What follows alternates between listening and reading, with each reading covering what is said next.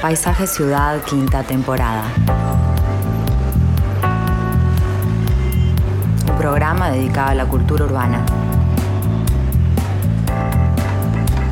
Conduce Malena Rodríguez. Participa William Ray Ashfield. Una realización de BMR Productora Cultural. Productora Cultural.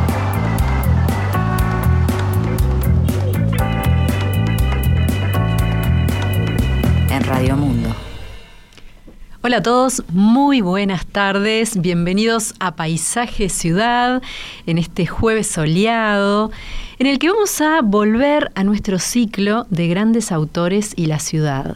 Y bueno, hoy a todo trapo porque vamos a mirar la ciudad a través de los ojos de la Premio Cervantes 2021, la uruguaya Cristina Peri Rossi, esta escritora, poeta, profesora de literatura, traductora, activista que nació en 1941, que ha tenido una obra muy extensa, una cuarentena de, libros, ha escrito un poquito menos, que ha sido traducida a más de 20 lenguas.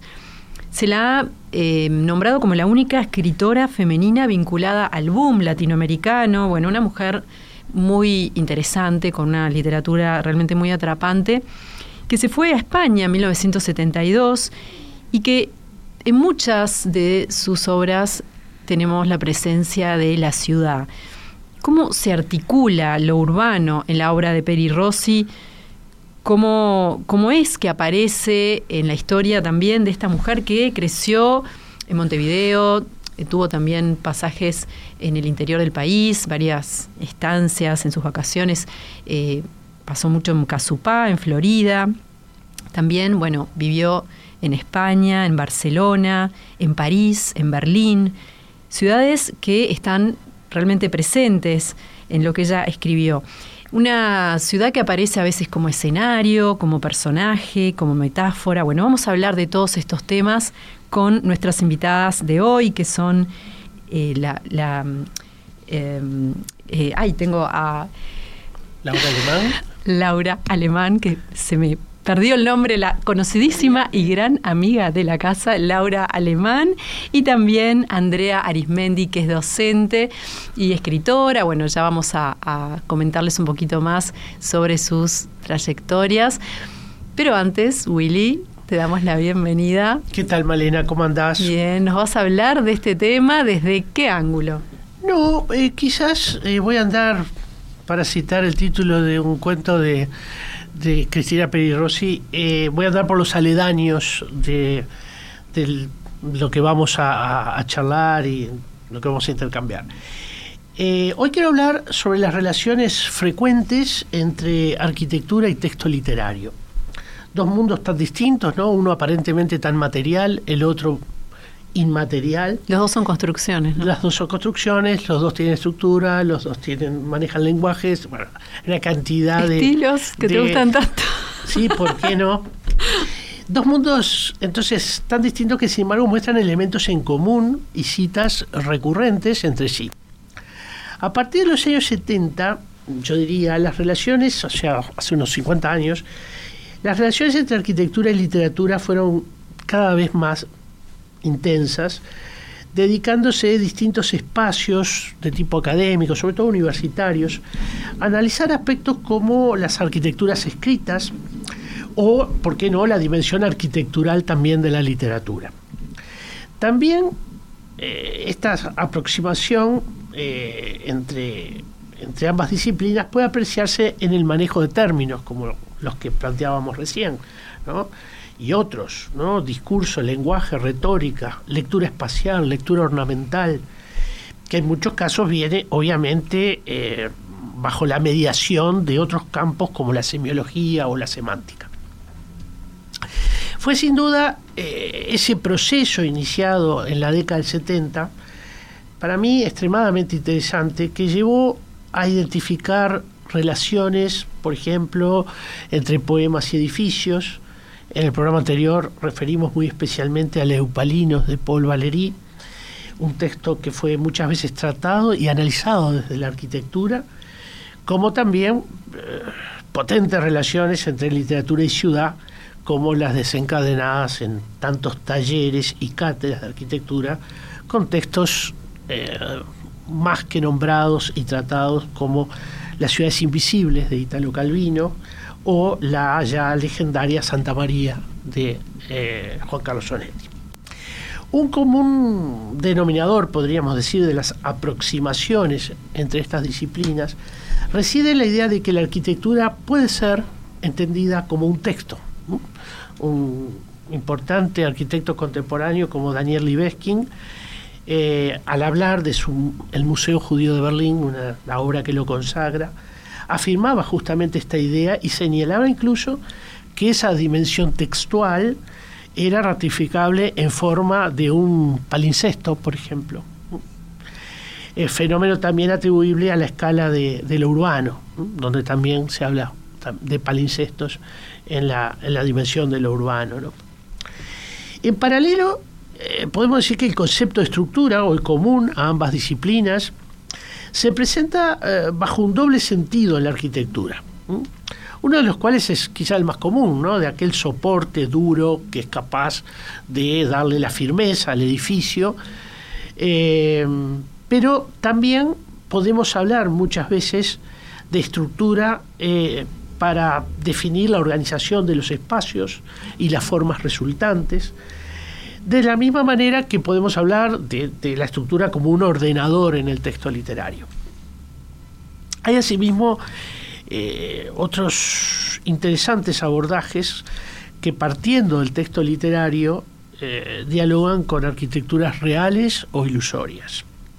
En el primer caso, es decir, las arquitecturas reales, siempre se establecen como ideas o emblemas de enorme fuerza luego de la cita literaria, quedando muchas veces esos edificios o esas arquitecturas condicionadas e incluso atrapadas por la literatura. ¿no? Podríamos citar miles de ejemplos, el caso del Palacio de la Alhambra, por ejemplo, con el, poema Almanzor de Heine o eh, los cuentos de la Alhambra de Irving, eh, el Coliseo con la famosa novela de Sienkiewicz, Cubadis, o bueno, la cartuja de Parma de Stendhal, donde la cartuja de Parma prácticamente no aparece en el texto, este, aparece casi nombrada, pero sin embargo cuando pensamos en ella pensamos en, en la novela de Stendhal.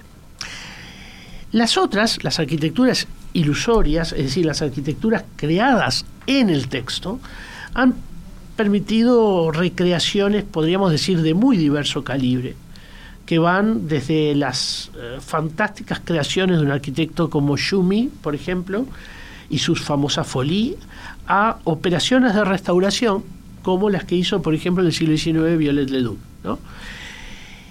La capacidad de la literatura de, de, potenciar el proyecto de arquitectura es en general un fenómeno, podríamos decir, de muy larga data, que resulta de una profunda interpretación de ciertos textos uno de estos textos interpretativos que tiene especial valor para mí y no quería al hablar este tema de eludirlo, sino de hablar un poco de él, es el conocido proyecto de un pabellón denominado Danteum, obra de los arquitectos italianos Terragni y eh, Giuseppe Terragni y Pietro Lingeri, que fue un proyecto que no termina materializándose por la guerra, es para el año 42, una gran exposición que estaba pensada hacerse en Roma, en medio de las ruinas eh, del gran imperio, que bueno, es un proyecto, como decimos, nunca acabado, que fue en cierta medida la traducción espacial y volumétrica de la Divina Comedia. Una Divina Comedia entendida a partir de sus tres grandes cuerpos, es decir, el infierno, el purgatorio y el paraíso, tres geografías bien distintas que Terragni nos describe a través de un texto que es la propia memoria titulada Relación sobre el Danteum. Este pabellón no solo debía traducir esos tres ámbitos de la obra en una analogía, podríamos decir, literal y alegórica, sino también su esencia didáctica y ética. ¿no? creía que había una ética que la arquitectura debía poder captar esa ética que estaba en el mensaje del Dante. La imagen clásica, podríamos decir a la vez moderna, que tenía ese proyecto, que solo lo conocemos a través del dibujo, Eh, esa, esa, esa imagen, decía, combinada de clásica y moderna al mismo tiempo, exponía una compleja síntesis simbólica que recogía aspectos que son propios del relato literario, pero que tenía que traducirse al, al espacio, al volumen, a la manera en que se ordena la visita interior del pabellón. Por ejemplo, la idea de un recorrido, un recorrido lineal, marcado por pasillos angostos, que parecen justamente representar al acumularse eh, los visitantes en la pena de los pecadores, eh, eh, en estoica y triste peregrinación, como dice en su memoria Giuseppe Terragni. El camino ascendente, ¿verdad? Es un pabellón que se ordena en distintos niveles hacia la búsqueda de la virtud, ubicando justamente el cielo bajo un manejo de luz único, ¿no? donde todos los eh, componentes del propio piso incluso era capaz de emitir luz. Y la búsqueda de la sección áurea como un elemento ideal caracterizador de un espacio absolutamente perfecto. ¿no? Podríamos seguir hablando de, del Danteum de Terrani, eh, pero creo que vamos a pasar a hablar de una escritora que tiene una reflexión interesante sobre la ciudad y evoca esa ciudad a partir de lo escrito. Lo hace de una manera muy interesante, ¿no? Eh, de una manera muy original. Me parece que vamos a estar viendo justamente eh, el texto de Luzbel, que justamente la ciudad de Luzbel es un texto sí. que es muy eh, un ejemplo perfecto para abordar este tema de, la ciudad y la literatura. Em, justo cuando hablabas, me parece siempre muy interesante estos formatos, esta mezcla de formatos o de lenguajes, ¿no? Traer, tratar de traer un lenguaje a otro. Eh, pero justo en la literatura hay como dos, dos vías, ¿no? Están estos escritores que planifican mucho lo que van a escribir y estos otros que se van dejando llevar por eh, por lo que va surgiendo. y ahí como que no, no cabe tanto el vínculo con este con la construcción este, arquitectónica, ¿no? No estoy, tan seguro, ¿no? Porque también el arquitecto cuando proyecta muchas veces se deja ir y a veces la intuición es la que rige el proceso de, proyecto, de diseño. Eh, no, pero digo, hay como una planificación, hay un trabajo previo que a veces el escritor lo tiene y a veces no, hay como dos grandes... Este, Yo diría que hay veces que el arquitecto tampoco lo tiene... No, que va definiendo sobre la marcha. La planificación parecería ser como una herramienta fundamental, pero me animo a decir que hay obras que son el resultado de una búsqueda casi la misma búsqueda que puede haber en un artista que está cambiando, que está y, y no tiene una planificación necesariamente. No siempre hay una planificación detrás de la obra de arquitectura. Bien, nos vamos entonces a meter en este tema fascinante de lo urbano en la obra de Cristina Perirossi, enseguidita nomás.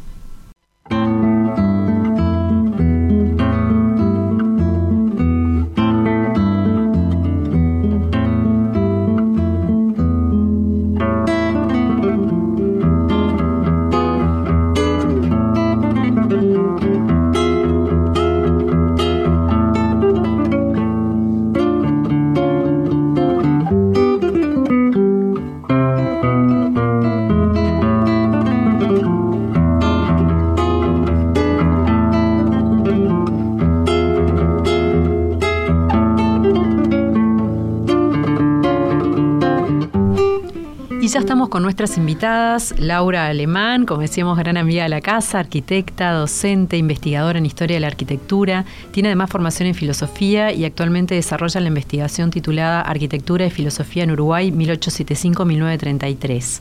Publicó varios escritos académicos y dos poemarios, por lo que ha sido distinguida en concursos literarios del medio. Es además una gran lectora. También estamos con Andrea Arismendi, que es escritora y docente ha eh, publicado en Lento, en la diaria, también es columnista radial en el programa La máquina de pensar, en medios públicos, y tiene varios libros, entre ellos Guerra, Detalle de los Bosques, Cuando eso acecha, una edición francesa de Memorias de una ciudad por donde no pasó la guerra. Les damos la bienvenida a ambas. Gracias, muchas gracias. Gracias por invitarnos. Bueno, es un gusto, es un gusto poder hablar de Cristina Perirossi, de esta presencia de la ciudad en su obra. Y hay, un libro que comentábamos, La ciudad de Luzbel, que es una obra de comienzos de los 90, que reúne 12 relatos breves. El primero da nombre a esta obra. es una obra muy, muy rara, ¿no? Muy original por cómo plantea esta ciudad extraña, eh, donde pareciera, uno empieza a leer y, y se imagina cosas, ¿no? O sea, excede a una ciudad. Hay como una personificación de la ciudad que es algo muy particular. Sí, creo que es, eh, que es parte también del lenguaje de Peri Rossi. Yo, eh, como he leído obras anteriores, creo que, que sí hay un interés por la arquitectura, que ya eh, hay un libro de ella que se llama Los Museos Abandonados, por ejemplo, donde hay todo un recorrido por por un espacio cerrado, ¿no? Y por, y por la mitología, pero me parece que sí, que la presencia de la ciudad tiene una fuerza sobrenatural en este caso. Aparece un personaje que es un, es un extraño, que no es tan extraño en algún mm. momento, o sea que es, dudoso, pero también es interesante cómo es, este tema de la ciudad, esta presencia tan fuerte de la ciudad, tiene otras connotaciones. Las ciudades son los espacios por donde recorren eh, personajes muy similares a, a Cristina Perirossi, donde se produce la diáspora, donde se notan las ausencias y donde se notan las presencias extrañas también. Y creo que es, es uno de los temas tópicos de su literatura justamente por esto, ¿no? por la cantidad de lugares a donde ha ido Cristina Perirossi de forma involuntaria, tal vez. Ella en algún momento ha declarado que no le gusta tanto viajar, pero bueno, que se ha visto en la necesidad de recorrer muchos lugares. Y esos, esas ciudades y estos espacios adquieren un tono mágico por momentos, como es en el caso de la ciudad de Luzbel, ya eh, el personaje ese sugerido, ¿no? No aparece directamente Luzbel, pero ese personaje misterioso en, en, un principio es quien le está dando esa, esa tonalidad misteriosa a la ciudad, pero también todos los espacios arquitectónicos, ustedes estaban hablando de, este tema, bueno, como las fuentes, las fuentes con el agua, con los sonidos peculiares, con alguna, con algún detalle ínfimo, ella es capaz de captarlo y llevarlo a la literatura y darle otra dimensión, ¿no? Que no es solo la dimensión del espacio por donde recorre el yo lírico o el personaje, sino que tiene algo más, algo más profundo. Entonces sí, una presencia interesante de la ciudad y bueno, un lindo tema para charlar. Luzbel parece ser, por un lado, una ciudad ucrónica y también distópica, o utópica más bien, este, sin, sin las connotaciones que el concepto de utopía tiene. ¿no? Eh, parece fuera del tiempo, fuera del lugar, eh, y sin embargo parecería que alude a algunos lugares, algunos lugares que se conocen, que, que, que, que ¿qué opinión te merece eso, Laura? Mira, yo creo que es, capaz que es algo un poco de lo que, no sé, que descoloca un poco en relación a lo que me estás preguntando. Para mí, eh, la ciudad de Luzbel es, es una ciudad, pero es ante todo una mujer. Yo lo veo directamente como una ciudad-mujer o como una mujer-ciudad. Y voy a explicar un poco por qué. Creo que nos pasó a todos al leer esto. Hay algunos elementos que, que están muy presentes, ¿no? El agua, el perfume, eh, hay elementos que son claramente femeninos o por lo menos de la construcción imaginaria de lo femenino, ¿no? Eh, esa cosa acuosa, sutil, eh, subrepticia, tiene algo, tiene algo muy femenino y tiene algo que quizá aquí me estoy adelantando porque, bueno, por el final del cuento, tiene algo también de demoníaco, ¿no? De la mujer que atrae y que luego no devuelve, porque es una mujer a la que, o una ciudad, ¿vieron cómo me confundo? A la que uno accede, pero de la cual no puede volver. Puede ir. Entonces, para mí también tiene esa cosa como de hembra, ¿no? De que atrae, de que recibe, acoge y se traga, digamos, lo que recoge o lo que, ¿no? Yo lo vi un poco desde el principio así, era un cuento que yo no había leído, no había leído antes, he leído cosas de Peri Rossi mucho, muy anteriores, como Solitario de Amor, el libro de mis primos, etcétera pero inmediatamente encontré como esa eh, posible metáfora o analogía entre lo femenino y lo urbano en este caso. Porque bueno, después hay, no, no, lo, no lo, capaz que lo comentamos más adelante, pero hay algunos pasajes del, del cuento donde sí la, la, ciudad se revela explícitamente como mujer, ¿no? Sí, sí, este, Para mí, si lo, si lo pensás, a mí me pareció al principio, desde el principio me pareció que era una mujer, y, y si lo pensás como una mujer, todo encaja de una manera muy subliminal, ¿no? Muy, muy escondida. Sí, lo raro que, por otro lado, Luzbel es un personaje masculino, ¿no? Eh, originalmente. Es, la versión de Satanás, es el ángel caído, ¿no?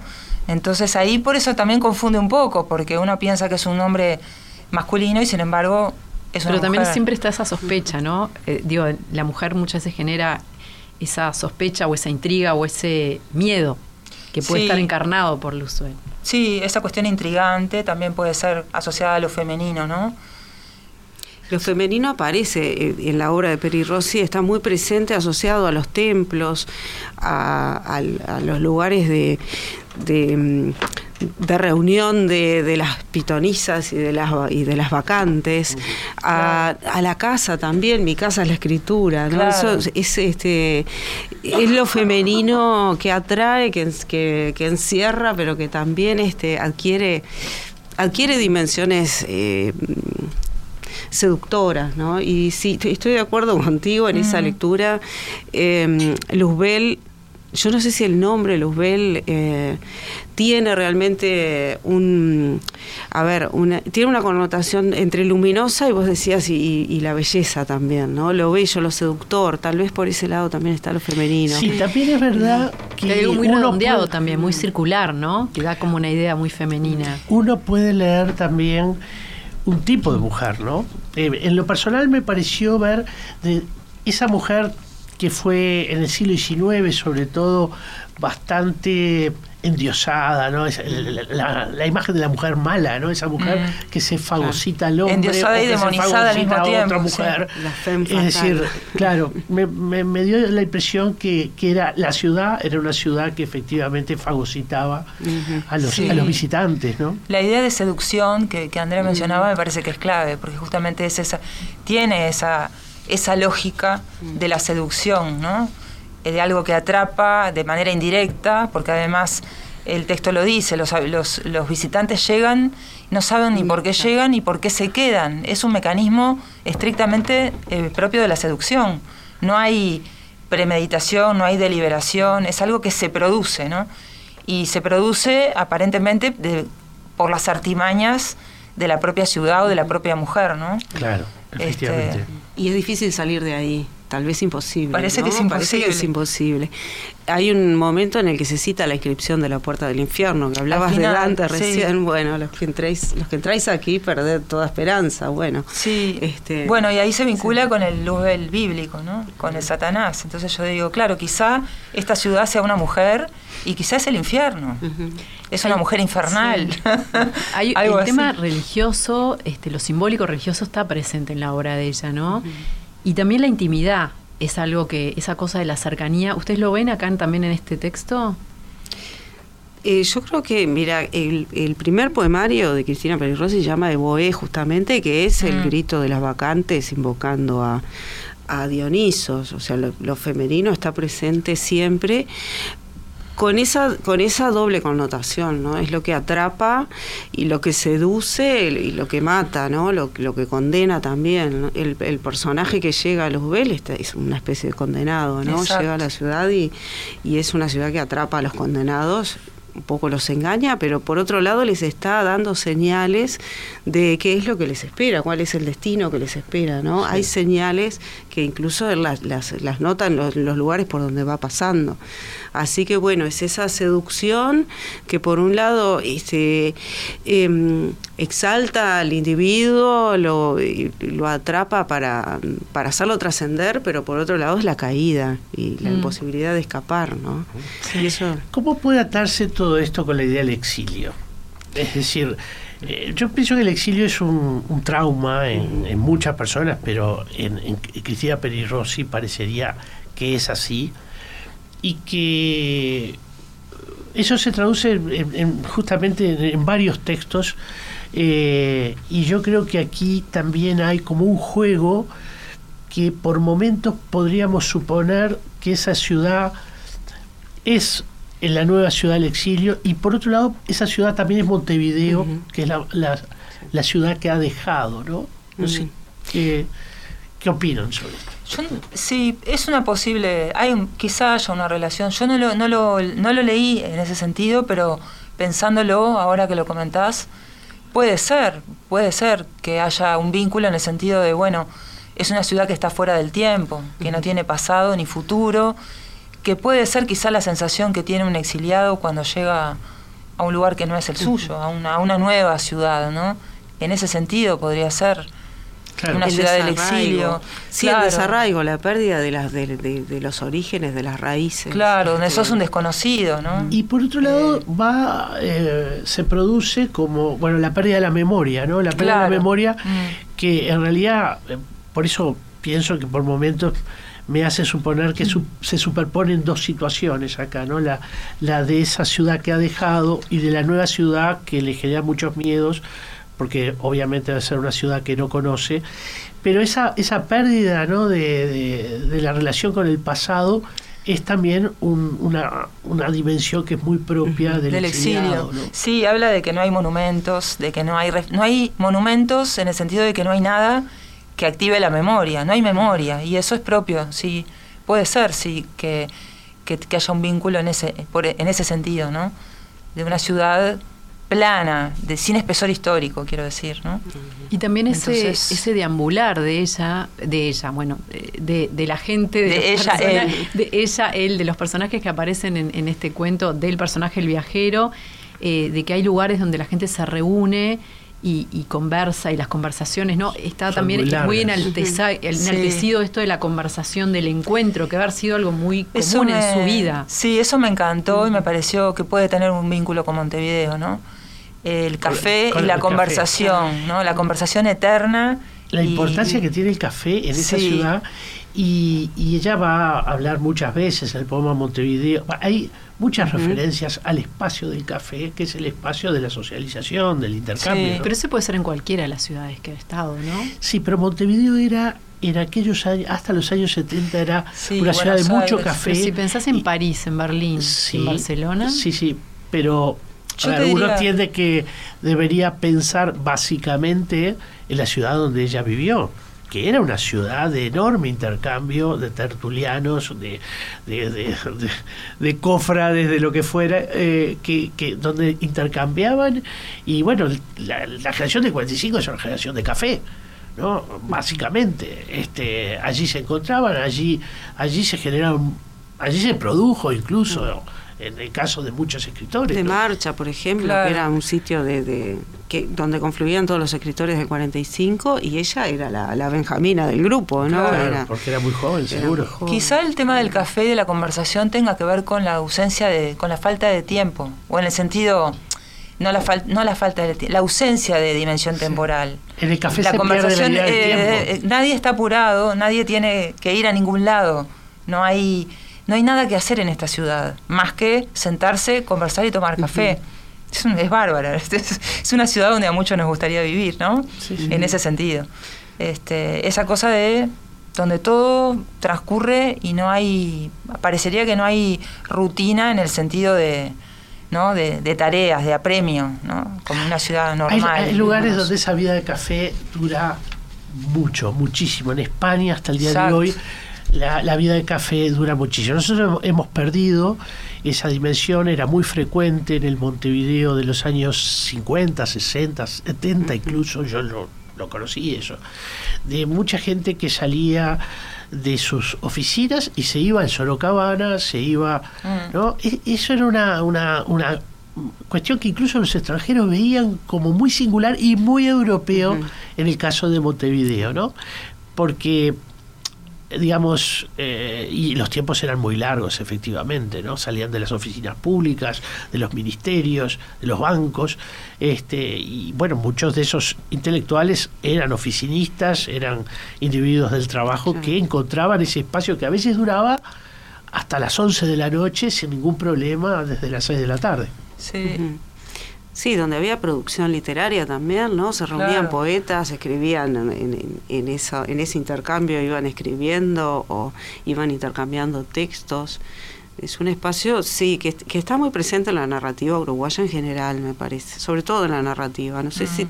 si en la poesía. No, Es no más lo sé. difícil, quizá. Pero en la narrativa es muy Mm. frecuente encontrar personajes de café, ¿no? Es como que está instalado en nuestra, me- en nuestra memoria colectiva. Exacto. Ahora, cuando ella se refiere a Montevideo, eh, ¿qué, ¿cuál es el ánimo? Porque eh, hay un poema, ¿no? Es muy típico que lo describe como un lugar triste Sí. y hay frases como nací en una ciudad triste, la ciudad que parece en mis sueños accesible y lejana al mismo tiempo.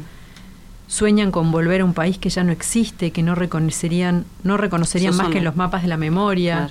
Lo que pasa es que ahí hay una nostalgia por un Montevideo perdido, ¿no? El lugar este que queda tal vez con, unos pocos parientes, con unos pocos familiares, pero que ella ha perdido para y que ella definitivamente. No, porque no vuelve. Claro, no, ella volvió algunas veces de visita, pero ya no pudo volver a trabajar a Uruguay, ¿no? Ella está perdió todo, perdió los vínculos que tenía tanto familiares como, como afectivos eh, con sus alumnos o con sus amigos, ella daba clases, ¿no? Entonces, hay una mirada nostálgica. Y bueno, que pierde los vínculos más fuertes con la madre, con la hermana. No es que se separen del todo, pero bueno, tiene que hacer una vida aparte y tal vez ya no pueda volver porque el propio ritmo de, la vida que continúa no la deja regresar. Pero sí em, coincido con lo que vos decís, que hay una mirada nostálgica, triste, y que es la mirada del, del, exiliado. Hay un poema de ella que se llama este, Los exiliados, justamente, donde eh, habla justamente de esto de mirar a alguien y creer que, que reconoce este un gesto, una forma de andar o una voz, le parece que siempre está o siempre está asociando con esos personajes que poblaron su pasado, ¿no? Y que el exiliado siempre está buscando eso, desea ver en los demás algo que los lleve hacia atrás. Este y se pregunta si ese no es acaso el origen de los fantasmas justamente, ¿no? Con todo con todo el peso que tiene lo, fantasmagórico para alguien que ha perdido a su familia, ¿no? Este ya no los va a volver a ver, pero le parece que los ve. Entonces, eso algo así es Montevideo, ¿no? Es creer ver en algo una, un fragmento, una fracción de Montevideo. Y mm, está presente Montevideo y también está presente el, puerto, el río, eh, hay una, una, serie de referencias al río que también tienen su, su, connotación este, filosófica, ¿no? Que no es solo el río de la Plata, es el río ese que corre y, y ya no, no, podemos... El, agua es un protagonista increíble en, en, esta, en esta ciudad, ¿no? En esta Luzbel. A mí me, me, llevó a, otro poema, en realidad el cuento me llevó al poema Bitácora, cuando habla de, bueno, lo tengo acá, no conoce el arte de la navegación, quien no ha bogado en el vientre de una mujer, etcétera, etcétera. Para mí eso es un poco el cuento también, porque permanentemente mientras lo leo me imagino que las calles, los caminos, los recorridos de esa ciudad, las veo más que nada como las venas o las arterias de un cuerpo femenino. No sé, lo, me, lo leí por ese lado. Cuando habla de que Luzbel se derrama en cascada, eso es, es claramente está aludiendo a un orgasmo, así lo entiendo yo, ¿no? Hay, yo lo vi desde ese punto de vista, muy vinculado a lo femenino y con una dimensión bastante erótica, digamos, del, asunto. y la ciudad me la imagino eh, húmeda, mórbida, blanda, ¿no? Es una ciudad que donde lo, lo edilicio está un poco ausente, ¿no? No te imaginas demasiado fachadas planas, ¿no? Ni muros, te imaginas una cosa más, este, más tropical, no sé cómo decirlo, más eh, no sé, otro tipo de paisaje, donde, mm. donde lo vegetal y lo húmedo o, el agua tienen una presencia. Sí, pero eso no es, eh, digamos, restrictivo de la ciudad de Luzbel, ¿no? Está en, una cantidad de referencias a la ciudad siempre. En el caso de Montevideo, eh, dice, ¿no? Nací en una ciudad triste, de patios con helechos, claraboyas verdes, envolvente olor de las glicinas, flores borrachas, flores lilas, ¿no? De nuevo lo mismo. Incluso hay momentos que a mí me recuerdan ciertas atmósferas borgianas, en, en, en, algunas, sobre todo cuando aborda el tema de la ciudad, eh, digamos, en capaz que es una parte, son partes de ciudad y no toda la ciudad, este eh, dice una ciudad de tangos tristes, viejas prostitutas de 2x4, marineros extraviados y bares que se llaman City Park. ¿no? Eh, hay una, una mirada que incluso por momentos me sugiere ciertos laberintos, ciertos eh, caminos complejos del cual, bueno, quizás si hay algo que es un lugar del que no se puede salir, es un laberinto, ¿no? Entonces, este, eh, la ciudad de Luzbel es también, en cierta medida, o desde ese punto de vista, laberíntica. Acá dice, sí, de Luzbel no se puede salir, nada lo prohíbe si no es el sueño, pero se trata de un sueño como una membrana, y las tenues embriagadoras secreciones de esta membrana vaporosas como los humores del viento, envuelven a sus habitantes de modo que no saben que sueñan y por no saberlo no atinan a despertar. O sea, como que hay muchas alusiones corporales, pareciera que fuera, ¿no? Este, va mezclando como naturaleza y con la lentitud también, algo que me como un ritmo. Cuando dice Luzbel es lenta, ¿no? Y habla en realidad, desprecia la pasión confusa que omite detalles y precipita los movimientos. Está hablando de, del amante, ¿no? Luzbel mm. quiere, es lenta y quiere un amante lento, ¿no? Y la ciudad también es lenta. Esa ciudad, tal como la describe, yo me la imagino un poco así, demorada, amorosa, donde todo transcurre, porque como no hay tiempo, mm. o hay todo el tiempo suficiente, de acuerdo a cómo uno lo, lo vea, ¿no? La lentitud también es una condición. quizás también porque en el mundo contemporáneo el tiempo está atado al concepto de ansiedad, ¿no? Exacto, sí. O sea, vivimos, lo vivimos intensamente el tiempo, eh, lo sufrimos al tiempo, ¿no? Y ahí parece que el tiempo se disfruta Exacto, en esa lentitud. Claro, disfrutable. Hacemos un pequeño corte y enseguida venimos. Mi infancia es una estación de trenes en mitad del campo. Un campo llano yermo dedicado a la pastura del ganado. La estación la habían construido los ingleses, como casi todo. Los trenes, los frigoríficos, los tranvías y la destilación del whisky y de la caña. Los trenes eran del más legítimo estilo inglés. Asientos de madera, mesas desplegables con bordes dorados, ventanillas con cortinas de cuero, pasillos de madera alfombrada color púrpura, el Oriente Express en Montevideo, rumbo al interior del país, único lugar sin océano, sin mar, pero con un enorme río que lo divide en dos, el río Negro. A mí me vinieron a buscar mis tíos para llevarme al campo porque había tenido un principio de tuberculosis llamado prima infeccione y necesitaba varias cosas. Un verdadero hogar, mucho aire de campo y alguien que considera hacerme comer, porque era inapetente por naturaleza, por la enfermedad. Me había, se me había cerrado el estómago definitivamente. Yo tenía cuatro años, era curiosa, hipersensible, alegre, pero estaba profundamente angustiada. El pueblo se llamaba Casupá, en honor a un cacique indio, no sé si charrúa o guaraní, especialmente resistente a la conquista.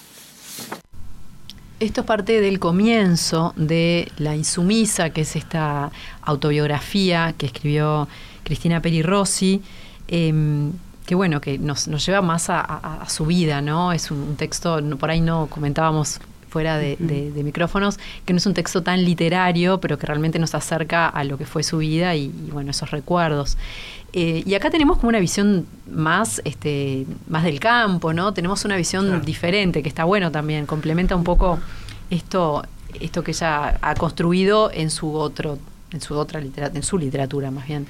Mm. Sí, a mí me parece que hablar de campo y de ciudad, digamos, es un corte que puede ser interesante, pero en el fondo lo que está siempre es el espacio, ¿no? Es la relación entre el espacio y la palabra sería en este caso, ¿no? Y la literatura o la palabra, cómo el espacio siempre nos afecta, vivamos en el campo, en la ciudad o donde sea. Creo que, con la idea de espacio podemos englobar las dos cosas, ¿no? ¿Y cómo lo es en la poesía de ella, el espacio? sinceramente, no soy una experta en la, poesía de, Peri Rossi.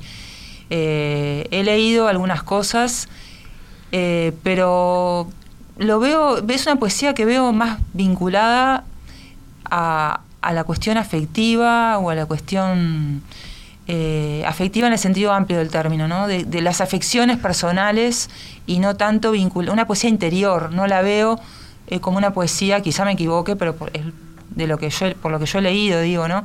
Una poesía que no, que no recoge tanto ese espacio, eh, esa exterioridad, sino que siempre está como transfigurado o digerido a través de la experiencia interior, íntima, afectiva. Y del lo veo más de- también, ¿no? exacto, bueno, sí, afectivo también, desde mi punto de vista englobaría eso. Este, capaz que Andrea tiene alguna visión un poco más amplia. Y yo agregaría también que es una que, que la poesía de, de Peri Rossi traza muchos puentes con, con obras de arte, ¿no? Con otras obras de arte, con otros soportes, no solo con las palabras, sino con el cine, con la pintura, con la música. Eh, lo, lo, lo que dijiste acerca del cuerpo y, y- y la relación con bueno con los con los espacios me parece que sí que es así o sea que, que el, el espacio es el cuerpo y es donde ocurre todo Exacto. y también el tema afectivo, ¿no? La- el homoerotismo también está Mm. muy presente sin ningún tipo de pudor. Ha sido una escritora que en, en lo- los años en que empieza a publicarse despega completamente de lo que era la literatura del 45, Claro. o sea, lo que Muy prejuiciosa. claro, y hay Mm. una ella dice que, que Boé provocó un pequeño escándalo en Montevideo, ¿no? A O sea, excepción es- de Armonía Somers, ¿no? a a excepción de Armonía bien, Somers, es sí, cierto que no razón. que no Que sé, es un hallazgo, claro. o sea, muy conocida, Sí. pero recién ahora la estamos como redescubriendo. Sí, y mm, sí, eh, ella es una otra excepción, digamos, pero ella sí es de la generación de 45, pero se notaba, yo o por lo menos es lo que yo he leído, no se nota un salto desde aquella literatura erótica de, de, de los años este del, del 900 hasta llegar y bueno, Mm. y Juana de Barburú que es posterior, pero hasta llegar a Cristina Peri Rossi. Lo que sí el homoerotismo no sé si estuvo alguna vez en la literatura antes, en la literatura uruguaya antes de Cristina Peri Rossi, me parece que no, o por lo menos que yo lo haya percibido y haya estudiado, me parece que no. Eh, Ni y es frías. Bueno, pero estoy hablando ya del principio de siglo, ¿no? claro, Pero este Hay también cierta erudición, se nota, Sí, ¿no? sí. Es una Mm. autora erudita Sí, sí, sí. que sabe de, de muchos temas, tal como vos decías, Mm. pero también del cuerpo mitológico, por ejemplo, Claro. ¿no? que está muy presente a veces en, en algunos textos. O sea, Mm. y esto me parece que también la, la diferencia un poco, porque no todos los autores de 45 denotan la erudición que ella tiene. Claro. Este, y esto me parece que, Mm. que es interesante, ¿no? Y es significativo. Claro, marca una, una gran diferencia con esos este, escritores que si bien hay, hay temas en común, porque lo urbano es algo característico Claro. de la mayoría de los escritores del 45, la presencia de la ciudad de Montevideo es algo muy característico en, en la mayoría de estos escritores, pero creo que sí, que lo que en cuanto, que ella no es de la misma generación, no comparte generación, pero sí convivió con estos Mm. escritores. Y sin embargo, eh, clarísimo que el la erudición que tiene Cristina Peri Rossi y la cantidad de citas que uno puede rastrear en su obra, de hecho el libro de mis primos, que hoy lo, lo mencionábamos, eh, eso, eso son intertextos permanentes y, y- y es capaz de, con, con tan, con pocas referencias tal vez, que son muchas en este caso, pero con pocas referencias, desarrollar, desenvolver todo un universo que es, eh, que es mucho más, más amplio, ¿no? Y, y creo que para un estudioso de la Sí. literatura Ah, sí, a mí- es una Biblia. A mí, por momentos, quizás por, Mm. por también coincidir en el homoerotismo, Mm.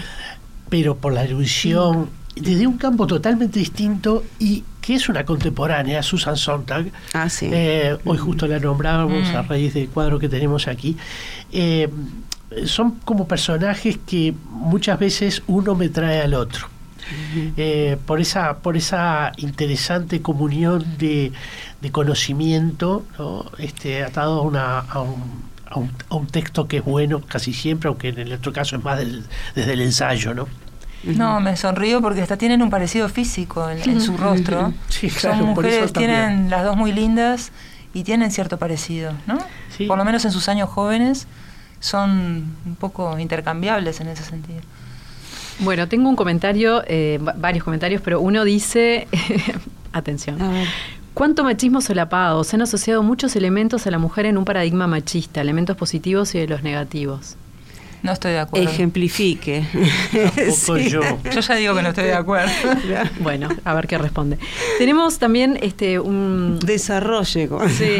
Quizás, perdón, quizás el comentario tuvo que ver con algo que yo dije de esa interpretación de la mujer mala. Lo que pasa es que eso se ha transformado en un- una suerte de, mm, de construcción que sí podría ser una construcción desde el hombre, pero que de todas maneras, hoy en la literatura y en las artes se trabaja mucho con esa, con esa construcción que está muy trabajada por autores como Mario Pras, eh, que, han, que han, ido eh, muy en la línea de, entender eh, a las descendientes de Lilith, como le llaman, ¿no? Mm. Este, y eso ha conformado una realidad, es decir, más allá de las miradas contemporáneas, eso es algo que estuvo instalado a finales del siglo XIX y que generó todo un estereotipo. ¿no? Comentario de Carlos, un hombre. Creo que puede haberse referido también a algunas cosas que dije yo por asociar lo femenino a lo blando, lo etéreo. Pero es lo femenino, es lo femenino. Eh, yo creo que hay una construcción imaginaria. exactamente. Primero eso.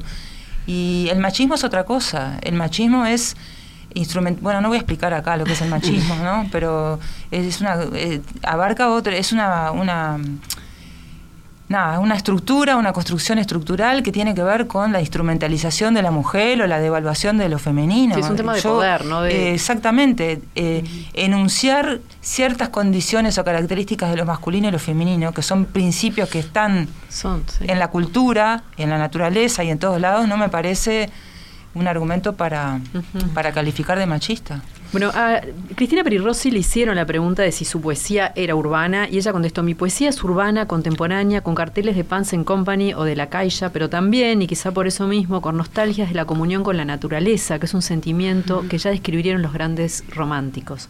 Para mí el gran escenario de la literatura a partir del siglo XX es la ciudad como hicieron Baudelaire y Balzac con París, Julio Cortázar con Buenos Aires, los jóvenes cuentistas norteamericanos con Nueva York. Las ciudades modernas son fuentes de ocio, de placer, de conflictos, nos atraen y nos repelen al mismo tiempo, aunque ahora hay un regreso a la ciudad más pequeña, más humana, que me parece completamente sano y necesario. Es muy interesante ese texto que planteas porque creo que es iluminador. También es bueno recordar que de la generación de 45 fue una generación muy urbana eh, en, su, en su literatura, aunque también es cierto que todavía había importantes cultores de la literatura de campo y que han sido prácticamente este, tapados, ocultados. Eh, pero, pero yo creo que ella se inscribe dentro de esa línea más propia y general de eh, sus contemporáneos que tuvieron un claro perfil hacia la literatura de ciudad. Sí, de acuerdo. Mm. Sí, y que eh, hoy hablábamos de, del desarraigo creo que en esa recuperación que, ella está haciendo en, en, la insumisa de su pasado, bueno, justamente lo, lo que tiene más peso es eh, en lo afectivo, parece ser eh, eh, por lo menos un peso positivo, es su experiencia en el campo, ¿no? Es un lugar idílico, es un prado ameno donde ella comienza la convivencia con los animales que no están en la ciudad, que son animales de, de, tamaño importante, considerable, y también lazos afectivos que va construyendo construyendo con gente de campo que tiene otra forma de, relacionarse no solo con ella, sino entre sí, que no lo había vivido antes con su, con su familia. ¿no? Tienen un vínculo mucho más afectuoso y amoroso. Con, ella sobre todo, ¿no? Entonces eso es interesante, sí, porque es el lugar idílico de, que quedó ahí en el pasado y que lo perdió definitivamente también, ¿no? Lo pierde para siempre. A mí me parece eh, fascinante cómo ella se va apropiando del espacio, como decían, para, para poder este, transmitir, ¿no? Todo, o sea, en Luzbel, que es una ciudad, para transmitir un montón de otras cosas y sugerir un montón de otras cosas, cada uno pensará lo que le parezca.